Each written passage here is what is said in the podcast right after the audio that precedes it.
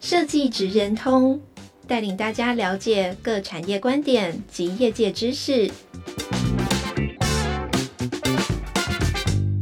以设计的角度切入，让大家理解各产业中设计职人的成功关键或必备技能，快速掌握产业与设计脉动。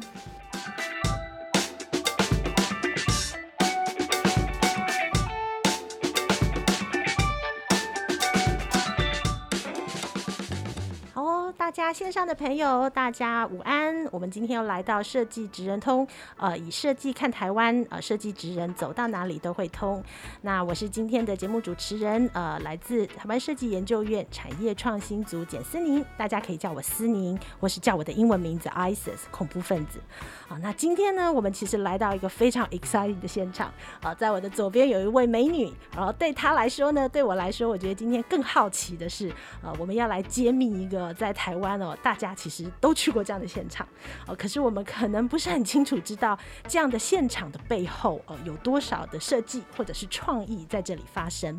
好，我要来跟大家介绍一下啊，呃，我们今天的这个来访的嘉宾是来自这个必应创造，啊，那大家对必应创造熟悉吗？不知道各位对他的知道有多少啊？必应创造股份有限公司，我今天的这个来访嘉宾是呃创意来自创意中心幕僚组的策略统筹 Iris，欢迎 Iris。嗨，大家好，我是 Iris，我是必应创造的 Iris，跟我是社研院的 Isis，我们今天是这样的对谈，对对对，蛮有趣的。好，那我待会啊也要帮大家来问一问关于 Iris 啊，怎么一步一步从他原来的生涯走到必应创造来。OK，但是我想在一开头，我想还是要对很多的朋友啊介绍一下，呃，必应创造。我想所有的这个年轻的朋友们呢，一定也都听过必应创造。大概第一个联想是，哦，这是做五月天演唱会的那家公司。嗯，哦，那可能大家约莫有这样的理解，或者是这个呃刘若英，哦，感觉很厉害耶。但是大家对于这个必应创造到底实质上是一个什么样子的团队？哦，那我觉得可能大家就比较好奇了。那我就先来请教 Iris，必应创造，我们要怎么认识你们？如果就我们官方一点的说法哦，就是我们是一个台湾少数可以统包演唱会跟颁奖典礼，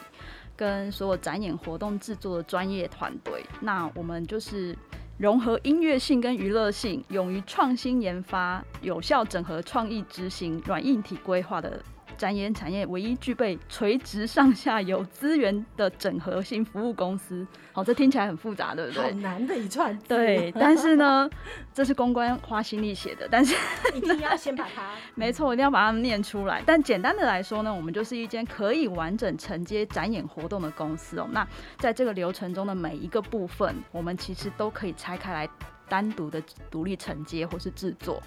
对，那呃，我我相信大家都很好奇哦，就是大家的确就是听到必应创造，就会想到啊很多的演唱会，但是其实大家对于演唱会是怎么构成的这件事情，其实不是那么理解。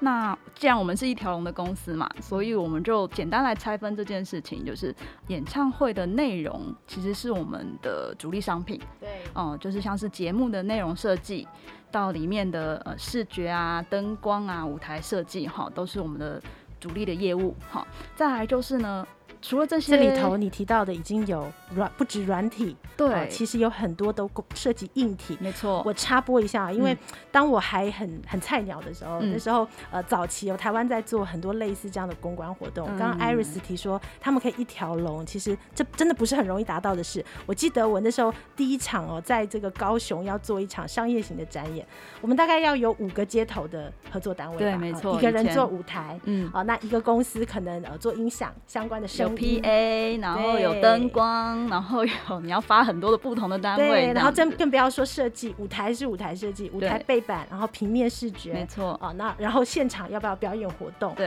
啊，所以那个时候其实对于承办单位来说，我记得就是对于这个刚出道的菜鸟是个很好的磨练。所以我刚刚听他说一条龙的时候，我想各位如果亲身经历过我以前的经验，会觉得这个一条龙其实很不容易。其实对客户来说最简单的是，他只要对一个窗口就好了。好，所以我们刚刚提到就是哦，我我光是软就是设计面的东西，我有这些这些服务。那搭配这些服务之外，我们当然就会有硬体的统包的单位哈，比方说我们有硬体的技术统筹，跟这些工程的设计，好，然后它就是它有设备的租赁，像是我们一些演出活动的舞台啊，一些整个所有的设备跟一些。呃，摄影棚的录影节目的硬体设备，其实都是我们的一个业务范围。那摒除这些东西之外，就是很单纯早期传统的展演产业之外，我们后来也有一一组的同事，蛮大，其实蛮大一组的同事是在做一些整合行销啊、跟活动企划的。那这些同事呢，他们的能力就比较特殊，他们就是可以承包。承包活动的举办，哦、嗯，像是去年的金鹰奖的颁奖典礼啊、嗯，所有硬体、软体的执行，对对对对对，对，它它的概念就比较像是说，哦，我这些同事们去承包了这样子一个活动，然后回到公司们，我们开始分吧，嗯，好，你们这些你来做什么？好，我们中间大家来来分。那可是我客户其实只要对一个窗口，嗯，对，所以真的就是就像我刚刚提到的，就是哦，真的是看每一个客户需求不一样。然后我们就是让负责的同仁去负责，这样是比较特殊的一个工作状态，这样。对，因为呃，老实说，以这个设计研究院的角度，我们跟必应创造不能说陌生了，我们也常常跟必应创造合作哦。但是每一年每一年呢，我就发现，哎，你们公司真的很大，我每年看到的人不一定都一样，嗯，对不对？所以那个我就回到，因为虽然我们对必应创造不陌生，但我对今天的 Iris 不能说很熟，所以我刚刚有在节目前说，我今天要在节目当中来好好问一问他。听说你原来也是设计人啊？对啊，我我。大学的时候是念商业设计的，所以那时候大家早期哈，真的不愿意承认自己年纪大了。但是早期对于商业设计的人出来，大家都会觉得说，那时候第一志愿一定都是四 A 广告公司。没错，对。但是我那时候就叛逆，然后加上就是觉得我不想要那么晚下班，想要有自己的生活，所以那时候我就去了出版业界。我做了几年平面设计之后，我就承认，OK fine，我不是聂永真，因为那时候就刚好聂永真啊这些就是刚好崛起，对，就刚好都起来了，看到自己的不足了，对，我就想说，哦不行，那个路线我没办法 handle 哈。然后那时候我的主管因缘机会下，他说，嗯，我觉得你的个性比较适合去做企划，好，这就变成一个。呃，乙方变甲方的状态，没错、哦，就是企划可以叫设计做什么。一开始有没有觉得有一种迷失，觉得我终于可以变老板了？对对对，就说好，我现在要从乙方变成甲方爸爸了。好，所以后来我就辗转的跳到网络产业，所以我就去网络产业做了网络行销。嗯、我在那边就是知道了网站整个的架构组成，怎么营运，哦，甚至是一些客户关系沟通这件事情。对，那。就是从呃二 D 变到一个网络的世界之后，接下来我下一个经历就是我在网络公司待了一阵子之后，我的那些老板们就是闲云野鹤惯了，所以我们后来都变成 freelancer 的状态。于是呢，我在接下来一份工，我就到了大家比较熟知的叫做仙草影像 那间公司。天哪，你跨距也跨 太大了。对，我就从 A 二 D 哈到网路到三 D，对，我什么都经历过了这样子。所以后来我在仙草大概待了快四年。嗯。那那时候进去是做专案经理啊，因为我本身没有动画的底，虽然我有平面设计的背景，嗯，但其实平面设计跟做动画，现在科系真的是完全切开来的，对，所以其实我没办法去跟我的动画师们说要怎么做动画，但我可以跟他说你这个很丑，嗯，我可以跟他说 客户要求的不是这个，对对对对，所以我那时候就从专案经理做起，一直做到制片，然后做到监制，那那时候其实已经不太管。已经不太管案子的进度了，好，所以已经在管公司营运的部分。那今天好做了四年之后，动画公司其实来来去去就是那些案子嘛，然后你每天看到就是二三几、二三十个同事这样。那后来就觉得自己需要休息，因为觉得没有什么新的东西，然后再来就是一方面身体有些状况 太超了，太超了，对，然后。所以后来我就休息了一阵子之后，呃，我中间一度转去了音乐产业，哦，我去了韦哲老师的公司去帮他一阵子忙，然后他那时候在做一些呃有声书的开发，声音的应用的东西，然后我就觉得我从影像又跑到声音，对，我又去声音那边，哦，然后就有一些，呃，那时候其实，在台湾还没有流行 podcast 之前，我们就有一些做了一些 prototype 在测试这样子。后来就是伟哲老师那边待了一年之后，然后大家就想说，好，OK，我们阶段性任务完成了，那让我们解散吧。我跟我几个很有才华的伙伴就说好散，然后我们就开始又各自各奔东西。辗转之下，我就来到了必营。嗯、但其实我一直、欸，但我好好奇哦、一群这么有才华的设计师散的时候，你们那时候没有想过要呃自己自己开公司吗？对呀，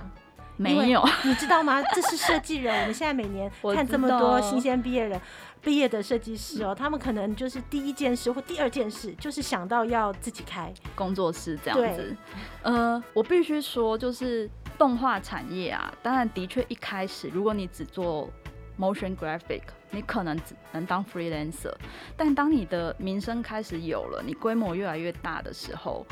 你很难自己一个人做完所有的事情。嗯嗯，所以它就会变成团体战。那团体战到一个程度之后，当你发现到你每个每个月在签劳报不划算的时候，你就会走向要开公司那条路哈。那接下来大家相信那个发展，大家就会很清楚看到了哈，就是。越滚越大，雪球会越滚越大。你要负的最后就变成必应这么大，对，像负起社会责任般的那样大。毕竟现在有两三百个人这么的大，这样子。对，所以进到必应也是因为我很喜欢演唱会。嗯、我在很早期的时候，我就很喜欢听音乐，跟很喜欢看演唱会。所以我在仙草的时候，其实我对演唱会的案子格外上心，格外上心。对，因为我觉得这件事情很奇妙，就是。动画其实大家会看的就是一个平面的作品，某种程度它还是一个平面的作品嘛。嗯、你会在一九二零乘以一零八零的那个框框里面，对，然后展现你的东你的创意。可是演唱会不是，我第一次去跟演唱会彩排的时候是苏打绿，然后就想说天啊，这东西是立体的，对，然后有灯光音响，有有，有对，然后有然后整个整个因素实在太复杂了。不是你光顾好你的 video 好就没事了，然后它有太多专业的器材，你知道那种我每次看演唱会看到那个控台区那些按键钮很多的东西在闪闪发光那个吗？我都很害怕，就想说，你就会想说，哇，这到底是怎么样的一个组成？精密的控制，对，然后你可以完整的 run 完这样子的一个秀，然后你看那些会后跑的那些 credit 都非常的长，这样子。所以台湾的展演产业就是对我来讲就是一个非常神，在那时候就是非常神秘的，秘的对对对，所以才因缘际会之下，踏踏入了必应这样，对。但是踏入必应之后，我也不能从动画师开始做起，有遗憾吗？老实说，呃，还好。还好。那你果然不是设计人，没关系，我喜欢当甲方，太太有趣了，我也是，对对对对对。对啊，因为我觉得 Iris 刚刚聊到一个是，呃，因为我我自己哦，我自己比较有趣，我自己的背景是法律，但是我从大学时候我就唱唱昆曲，哦，所以剧场。呃，是我大概在很年轻的时候我就非常熟悉的一个一个场域。哦，那一直到呃入社会开始工作，我才发现原来剧场这件事情不是在呃日常消费者的心中都很清楚。没错，对。那我觉得刚刚听你讲，我很有感，因为我们在舞台上看到的一切，哦，有虚有实，然后也有平的，也有立体的，但这所有的所有是必须被整合在一起，才变成我们现在看到很魔幻的最后的结果。对对，那。那其实早些年台湾的这个剧场其实一直都还历经蛮也也很波折的发展哦，所以我觉得刚刚听到说演唱会的这个呃这么庞大的产业在台湾，因为台湾的尤其是设计人，我们今天的对象是设计职人，没错哦，那设计职人我觉得相较之下是一个呃应该说不太一样、截然不同的职场领域哦。现在的很多的设计师其实可能两三个人，或自己一个 freelancer，他可能就可以做出很多案子，没错。对，那刚刚听到就是以毕应两三百个人的团队哦，那你自己觉得，就是因为你的经历实在太丰富，你也做过这个呃很很呃人数非常精简的这种 design studio 到毕应，你觉得呃这种团队的战力啊，有没有在哪些形态的案子上面你遇过？然后你觉得这个真的是呃比较稍微规模再小一点都没有办法处理的？演唱会就没办法处理啊，其实就是我们以前在动画公司，你唯一真的能确保就是它在你的电脑荧幕上面看起来一切正常。但是呢，我举一个例子，我后来做了学友哥的演唱会，学友哥演唱会当年很有名的就是他那个升降台，他所有的 cube 都会升降。嗯。所以那时候我们真的是想尽办法，就是去在做动画的时候，就去模拟它升降起来会有什么的状态。你已经觉得你把动画做到非常完美了，但是你到现场去彩排的时候，你去看那个灯，去看那个 LED 的状态，因为 LED 是一个硬体，对，然后每一批出场的亮度 其实有不一样，没错，然后。你要他们看起来，你的画面要是连续的嘛，所以它不能有色差。所以工作人员是三更半夜，大家熄灯，就是为了不影响其他单位彩排，熄灯在那边一块一块调的时候，每经过一场巡回，他们就要把一些坏的拆下来，换新的上去。你就觉得这件事情很不可思议。那你们有没有工作团队在？在夜深人静，在他在做这些这么精细的工作的时候，想为什么我来到这里？有，我有在那个王菲的上海的那个演唱会的时候，早上凌晨五点，我坐在那个上海的体育馆，空荡荡的，只有我一个人坐在那个正中央。然后是十二月，因为它是跨年的演出，哦、而且那时候彩排都不会开任何的空调，空调你非常的冷，坐在那边，就为了要确定你前一天同事从台北。熬夜赶出来的东西，在屏幕上面有没有办法对完美的呈现？是不是大家要的效果？然后你要知道，你为了看这个画面，其实是非常多人留下来陪你熬夜的成果。对，他今天没看，被你搞砸了的话，我我就我就是要 罪孽很大。对，我可能就要在那边跳机了，这样子。不像个人工作室，反正对不起自己，睡一觉就算了。对对对对对，不行，我那是赌上品牌的事情，没办法这样。所以听起来，这个行业对于设计人来讲，可能有一个责任感跟团队感是很重要的，对不对？没错没错，因为呃，展演最现实的东西，它它有一个很明确的 deadline。好，比方说演唱会也好，颁奖典礼也好。啊，当然现在疫情期间除外，因为疫情期间因为一些变化，你可能会延期。但其实所有的活动都是因为有 deadline 的状态之下，他才会来找你做里面的内容，做这些硬体承租这件事情。所以 deadline 在那边的时候，你避不掉，你跑不走哈。然后票已经卖了，就是伸头一刀也是做，缩头一刀也是做，你就是要做哈。演下去的那一刻就是你结案的那一天，这样。所以同事们对于演下去的那一天就觉得。啊，至少演下去。对呀、啊，终于不管怎么样，这天都会来到。没错，没错，这是这是觉得很庆幸的东西，就是哎、欸，有 deadline 的。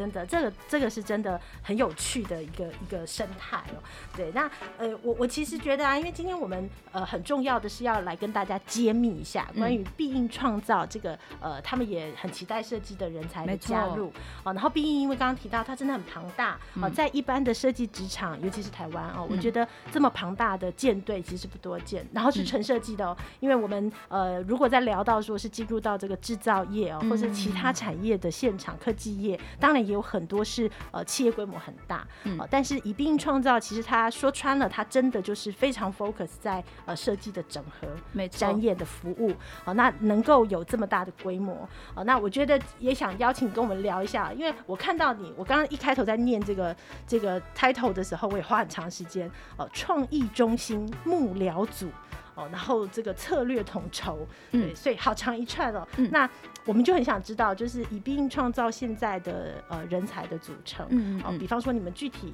呃以你这样的角色负责的单位，然后你们最主要的核心工作是什么？如果以我自己来说的话，我是隶属在呃创意长旁边的幕僚组。那创意长就是非常的忙碌，那他就是所以创意还有幕僚，对，很少见哎，因为。呃，我们所有的中心长其实都有幕僚，对，因为就是这些中心长们其实都非常的忙碌，但是他不可能读所有的文件，然后在做所有策略之前没有先做一些功课，对，所以幕僚们其实都在做这些事情，就是帮忙做功课，帮忙研究，帮忙了解现况，帮忙判断，提供一些建议。哦，幕僚主要在做这些事情，可是其实幕僚们离专案其实很已经已经比较远了。那我们的设计同事们就是完全是另外一块，嗯、就像呃刚刚思宁提到，就是创意中心，其实创意中心就是设计中心。嗯，讲白一点，它就是设计中心，所以它就是直接去产出这么多内容的。对，没错，的核心，没错。那比方说，呃，展演的内容设计，好，视觉设计，那舞台空间设计跟灯光设计是主要创意呃创意中心里面涵盖的一些部门。当然，因为我们因应现在新科技的发展，我们也有一些技术整合的部门，好，提供这样子的服务。但像是这些这些呃中心里面的同仁，就是其实他们不完全全部都是设计师，真的 depend 在他们的工作范围是什么。那像我刚刚提到展演内容设计，其实。我的确也有同事是法律系毕业的，在做展演内容，所以我也可以去 逼你创造。当然，当然，你创 就是你只要创意很够，你就可以做这件事情，因为他其实在做的是创意整合这件事情哦，就是我们这些同事们都在想节目的内容要怎么呈现。哦，甚至是歌单要怎么排哦？那演出桥段有哪些 special 的要安排？然后跟客户们沟通，确保所有整个活动流程顺利的结束完成。这样，那其实这很看重的是你对创意的整合的把握度，然后跟一些演唱会概念这件事情。哈、嗯，因为从最初的演唱会概念发展开始，所有的人都会跟着这个概念。继续往下跑，没错。哦，比方说，我现在概念出来了，我的概念的提出也是你们提，必须对客户提出的。对，因为比方说，今天你这个演唱会很有可能是因为你配合新专辑而发的，或是你配合你二十周年而办的。哦，就是每一个客户的需求不一样，目的不同，不目的不同，艺人想要跟。他的粉丝们跟大众跟观众想要传达的意念也不一样，所以我们当然就会很密切的跟我们的客客户沟通，然后抓出这个演唱会的概念，它相对的就会形成很多的需要设计的东西，好像我刚刚提到的内容，整个节目的 rundown，嗯，哦，流程要要哪些东西，好，然后这是一部分，那配合这些节目内容而设计，它相对应的就会产生舞台这个空间。要怎么办？哦、要怎么办？在哪里呀、啊？对，要不要升降？哈，要不要 LED？这些 LED 要不要转？要多大？其实我觉得这很有趣。我们是先想剧本，说这个角色要升起来跟大家见面，然后才考虑那需要什么技术让它升起来。对，呃，但硬体当然有硬体的限制，但是但是的确就是因为节目的需求而产生了设计这件事情。那好，舞台设计差不多之后，那。视觉得同事们要开始烦恼了，他要想说，好啦，这下子这那么长二十首歌单，后面 LED 要播什么？对啊，你们就是排的很高兴。那我现在对我的难题来了，对，好，舞台上面要长什么样子，然后配合这些桥段要什么道具，甚至是这个这首歌要呈现什么氛围。是要用 LED 吗？还是要用投影？还是用灯光去打？还是有舞者的表演或是什么的？视觉的同仁在这方面会参与的相当的多。那最后可能就是像是灯光设计的同仁，他当然就是为了 fit 这一切的东西去安排他灯光的。走向啊，或是需求啊，然后甚至是配合艺人的服装造型，他可能有些东西他就不能打怎样的光，嗯、啊，那也是另外一个专业这样子。所以的确就是，你看我们刚刚讲一个演唱会，光是设计人就这么的多了，没错，对，所以我们非常真的非常非常需要。哎、欸，所以啊，我们我们平常哦，就看一出戏的时候，会看到表面的剧情嘛，嗯、这是表。哦，那我们今天谈的都是里。啊，表里的里，那在这个里，也就是我们看到的这个演唱会也好，表演的舞台的后台，呃，其实也是来自，比方像你现现在在必应负责的，就是一个统筹或者是企划统筹的角色，去把表里的这个里的剧本安排好，谁哪个部门在什么时候先进后进？嗯，应该说我们都会有制作部门的 PM，嗯，那每一个部门的风格不太一样。擅长的不太一样，然后作业各部门的作业风格也不太一样，主管的风格都不太一样。但基本上这个状态就像是，其实客户来什么需求，我就是拼装都可以打。就是你今天要什么服务，那我就找哪一组的人来支援。好，就是因为人很多嘛，对，所以我们就是不管你有什么需求，我们其实都是可以 cover 的。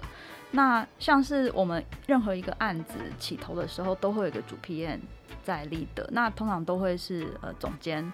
哦，在 leader 这个案子或者主 PM 执行制作人这样子在 leader，那他们主要是在确保整个秀的内容跟 rundown，然后跟内容的产出这样这件事情，那他们当然也会去 follow，就是会去跟视觉的同仁沟通需求，去确认客户是不是客户要的东西。那这个 quality 的东西在硬体上面能不能呈现？因为最演唱会最麻烦的一件事情，其实是在于我们想象中的软体技术没有到。发展到硬体上面，它能不能真的实现这件事情，也是要被评估的。嗯，所以我们有一个很强大的硬体技术团队。就是我每次跟我们的那些舞监们开会的时候，他们有很多，因为你知道 PA 台，就像我刚刚讲的嘛，很多有很多闪闪发光的按钮，看了好害怕。对，那是很多的讯号源。没错。然后那个讯号源，那是个真的是一个专业，他们就会说。他们就有一张表出来，然后说这个机器要接这个，这个机器要接，然后我就我觉得那个时候我每次那个放就昏了，我就会在那个呈现放空的状态，那不是我的专业，我听不懂，你只要跟我讲说可以或不可以就好了，这样子，对对对，或是我要解决什么问题，这样、嗯、我不要理解你的图，这样子，所以其实那也是设计的一部分啊，就是你设计你的所有讯号的走向去符合客户要的需求，那是一个相当专业的事情。对，那这件事情就是很难，然后的确在你可能在学校里面真的不太有机会接触到，嗯。对，没错，我觉得这个很有趣是，是呃，也跟大家报告，因为必应创造跟摄研院呢，虽然有非常长时间的很多的合作经验，没错，好，那今年我们有了一个新的第一次，对不对？哦，就今年在每年的五月的新一代设计展，嗯，好，那我们也呃邀请毕应啊，那毕应也自己对这个呃新一代的设计人才非常有兴趣，哦，那我们就在新一代这个产学出题里面也一起合作了，哦，那一起合作了之后，我们就开始会来向这些。些年轻的人才里面，呃，来问一问大家对必应的了解。好像上周吧，呃，我记得问到一位广电系，广电系其实已经不是新一代平台上面的惯常参加，对对。然后广电系的同学一听就就知道谁是必应创造，嗯，哦，那知道你们做的各种各样的演唱会。哦，那回过头来回到设计的这个很多不同的科系，发现必应创造大家就，呃，五月天我知道，告五人我也知道，然后很多的艺人我都知道，啊，但是谈到必应创造。好像没有那么那么的熟悉，对对，那呃，我也就很好奇哦，所以从必应创造的角色，你们会想到来呃新一代平台上去跟设计人做这样的接触，你们对设计人才也有很大的这个需求，或者是这个呃想要找而没找到的人吗？嗯，当然有，因为其实最现实的状态就是台湾现在其实并没有专门做展演展演的科系。对，那其实相对的，就是这方面的师资也很难找，所以我们现在能做的，其实就是从呃社研院或者是特进会这样子的政府单位，去协助我们跟大专院校去达成一个产学合作的连接。那我们当然就知道说啊，学生们其实不晓得我们这个产业在干嘛，那也是因为我们真的蛮新的。哦，毕竟创造从二零一四年成立到现在，我们其实是一个很新的公司。所以大家不知道，其实也可以想象啊，就是其实你们不知道我们在干嘛。对，没错。那但是我们想要让你们知道我们在干嘛，然后我希望你们可以加入我们，因为我们真的很需要这些呃新鲜的创意啊、呃，因为像是我们都会感觉到世代淘淘汰的这件事情哈，因为我们演唱会看的东西，然后跟现在你。国中生主要接下来十年、二十年的消费族群看的东西一定不一样了。没错，我们其实非常需要每一年都有新的创意进来，新的同仁告诉我们现在到底什么是现在大家的消费习惯到底是什么，然后到底什么东西有用，什么东西才会引起共鸣，大家的对时代的情感连接到底是什么？我们不可能永远都就是用。怀旧经典老歌的 心情在对做它嘛，对不对？我们年纪会大嘛，但是但是这些需求永远都在嘛，所以就是我们就还是需要这些同学们进来这个产业，告诉我们说哦，现在流行什么，然后我们的专业可以为这个产业带来什么哦。所以我们之所以会找摄研院合作产学合作，也是因为我们想要先尝试踏出那第一步，就是哦，我们至少先跟学校关系，学校这边先。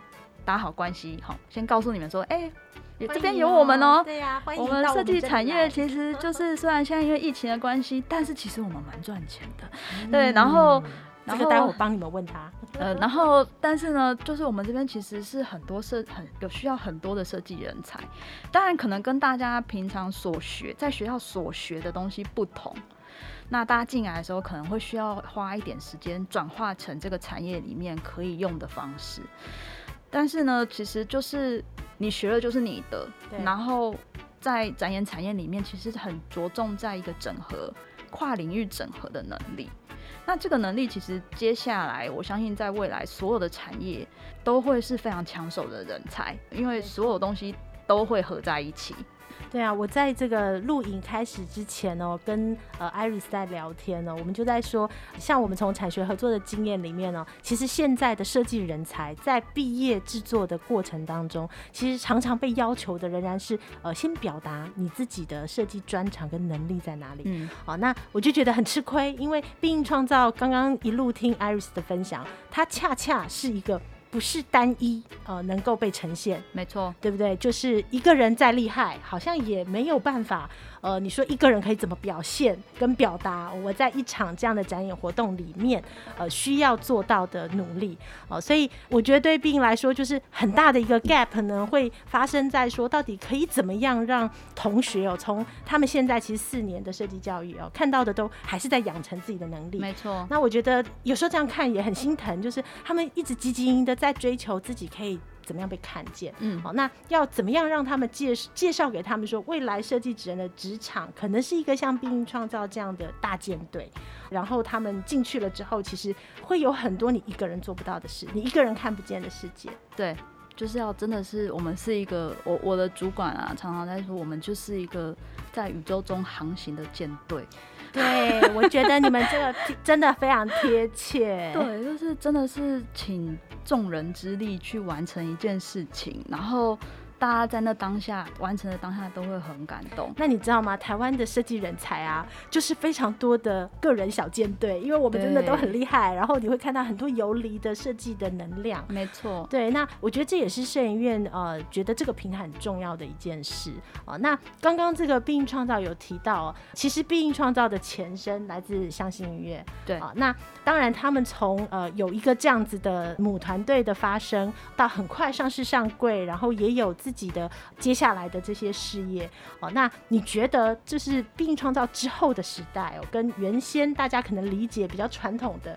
这个音乐影视的这个生态圈，嗯，对设计人来讲有什么不同？觉得首先大家可能就是。我们最近常常这两年常常会讲说，因为疫情的关系啊，那标准的起手式这样子哈。因为的确，因为疫情的关系，对所有的产业影响都蛮大的。然后，因为我们就没有办法在现场相约，然后大家挥舞着荧光棒，然后大声的歌唱，所以我们自己也会想着说，我们要试着转换表演的平台，不管是我们也好，我们的客户也好。所有的娱乐产业都是面临到一样的问题。那现场演出当然就没有办法像是 线上演出，当然没办法像现场演出一样，就是那个互动性这么强。可是呢，如果你要去追求这个互动性强这件事情，在内容端跟硬体端其实都有很多不同的需求，必须去弥补这件事情。那我们自己必应身为产业的代表之一哦，当然就是，当然我们一直都有很积极的为了未来这些事情做布局。那除了持续密切的跟其他跨领域的产业有持续的交流合作，我们也引进很多国外的新的技术。这样，那我们今年年底其实会有一个展，用崭新技术，然后去去 build 了一个大型的演出摄影棚。对，然后希望大家到时候可以发表的时候，大家可以拭目以待这件事情。就是他嗯，蛮花钱的，好好好，听到关键字跟亮点，对，因为其实本来在这个接下来的题目就会想要问到必应的是，因为今年大家都很闷嘛，闷了一年，对啊，那疫情来了，那疫情后的这个时代，嗯，我们觉得实体的很多的互动，其实它的功能真的跟它疗慰人心的力量没有办法被远距取代，哦，所以我们也很期待看到说，呃，以必应来说，还有没有哪一些台湾以外的地区的这些展演活动，不管是线上线下哦，实体呃，有没有哪一些是你们现在正在密切观察的啦？或者是呃，未来如果说今年度呃有很多的设计人才来向设计院打听你们的时候，我们可以大力的把他们推荐到你们家的舰队里去一起参与的。如果说就目前国际现在对于疫情的关系而而做了一些改变，展演产业上的话，其实就是其实欧美国家很快的做出了反应，然后所以像是 BTS 或是 BTS，他们都有很多结合高科技的一些表演。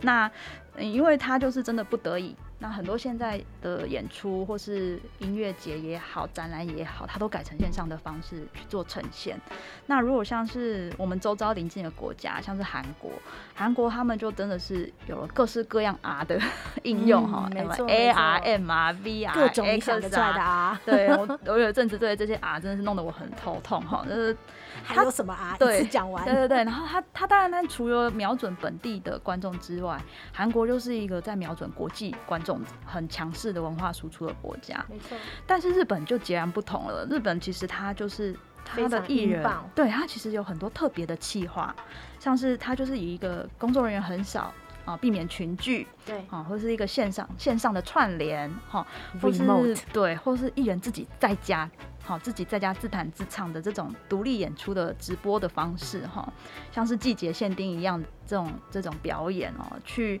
巩固他的铁粉。对，他没有打很多的人，但是他要先稳固他原本的粉丝。好，所以你会发现到这两者的他采取的行销跟策略是完全不一样的。那在这段期间，也有很多的表演团体啊，或是艺人，就会把以前很多经典的演出。就放到 YouTube 上面，哦，让大家就是解闷之外，哦，大家也保持一些互动的热度这件事情。可是其实终究我们会回到一件事情上面，就是因为疫情开始，大家的消费习惯开始改变，大家可能要想一下，就是线上演出这件事情，它势必会开始收费。对对，就是大家不会就是在永远都有这样的对这样的非常时期，就是，就是你会得要学着就是付费去看这些娱乐表演活动。哦，大家，请大家当个不要付费的人，嗯，没错，支持创 支持创意的人，不要当个免费仔这样子，对，要不然大家会很辛苦。你你如果没有支持这些表演艺术创作的人的话，其实大家真的没有办法再产出，对，产出更多的东西，对，所以我就觉得，呃，当然疫情期间大家都非常辛苦啦，所以不过我们有感觉到开始稍微有一点回来了，当然也是因为我们觉得我们大家很努力都在。追求新的合作，哦，转型，然后大家在各方面都，比方说啊，现在我们虽然实体演出没办法演，那我们先跟学校做些交流吧。我们跟对啊，做来我们跟学生们做点交流，我们来看看有什么新的火花，可以在下一个年度，或是接下来不久的将来，可以让他在真的实体的演出里面呈现。嗯，对，这就是为为什么我们会特别在做产学合作这一块哦，是一个很大的原因。就是我们要向下扎根嘛，这真的很重要。所以，我其实今天这个访问必应也到了尾声哦。我想，呃，我觉得必应创造这样听起来，我也又重新深一层的认识他们哦。那我觉得会有很多很多的设计人哦。如果你自己觉得你不是这个聂永真聂大才子的才华，我们一个人就可以发光发热。我也想要买他的笔记本了，不要这样。就但是呃，如果对你来讲，你会很期待众人的力气大于你一个人的能量，但也想看看自己的投入，不见得除了自己以外哦，还有可能激发出什么样的成果哦。那这个庞大的舰队不会倒，不会像自己一个人、两个人的公司哦，每天都要烦恼明天在哪里。嗯，哦，那以这样的这个立场，因为其实设计人我知道有很多的这个设计的创意，不见得都是很喜欢站在目前啊第一线，然后自己。作为 star 这样啊，那但是代表如果有呃相相对的这种能力、热忱、好奇心啊，但是不见得要单打独斗的做法啊，那我觉得必应创造会是一个呃，大家可以来试试看。如果不知道怎么找他们，可以来找摄影院 啊。那 今年开始，我们在这个新一代展里头，我们就会有很多募集人才啦啊。那我们也很希望可以进一步把呃设计职人通啊，这样到底设计的职场未来还有更多更多的可能性。嗯，介绍给大家，很棒。好，好啊，今天跟 Iris 聊得很开心，不知不觉就觉得时间都过了。对啊，那我们也很期待，因为希望未来还有很多的机会，我们把更多的意想不到的设计职场哦带给我们的设计人。好，那我是思宁，我旁边的是 Iris，今天就先聊到这边哦，希望下次有机会。好，那下次的这个设计职人通再带大家走走看，到底设计职人的未来还有哪些呃有趣的现场。那今天节目就先到这里喽，谢谢大家，谢谢 Iris，下次见，下次见哦。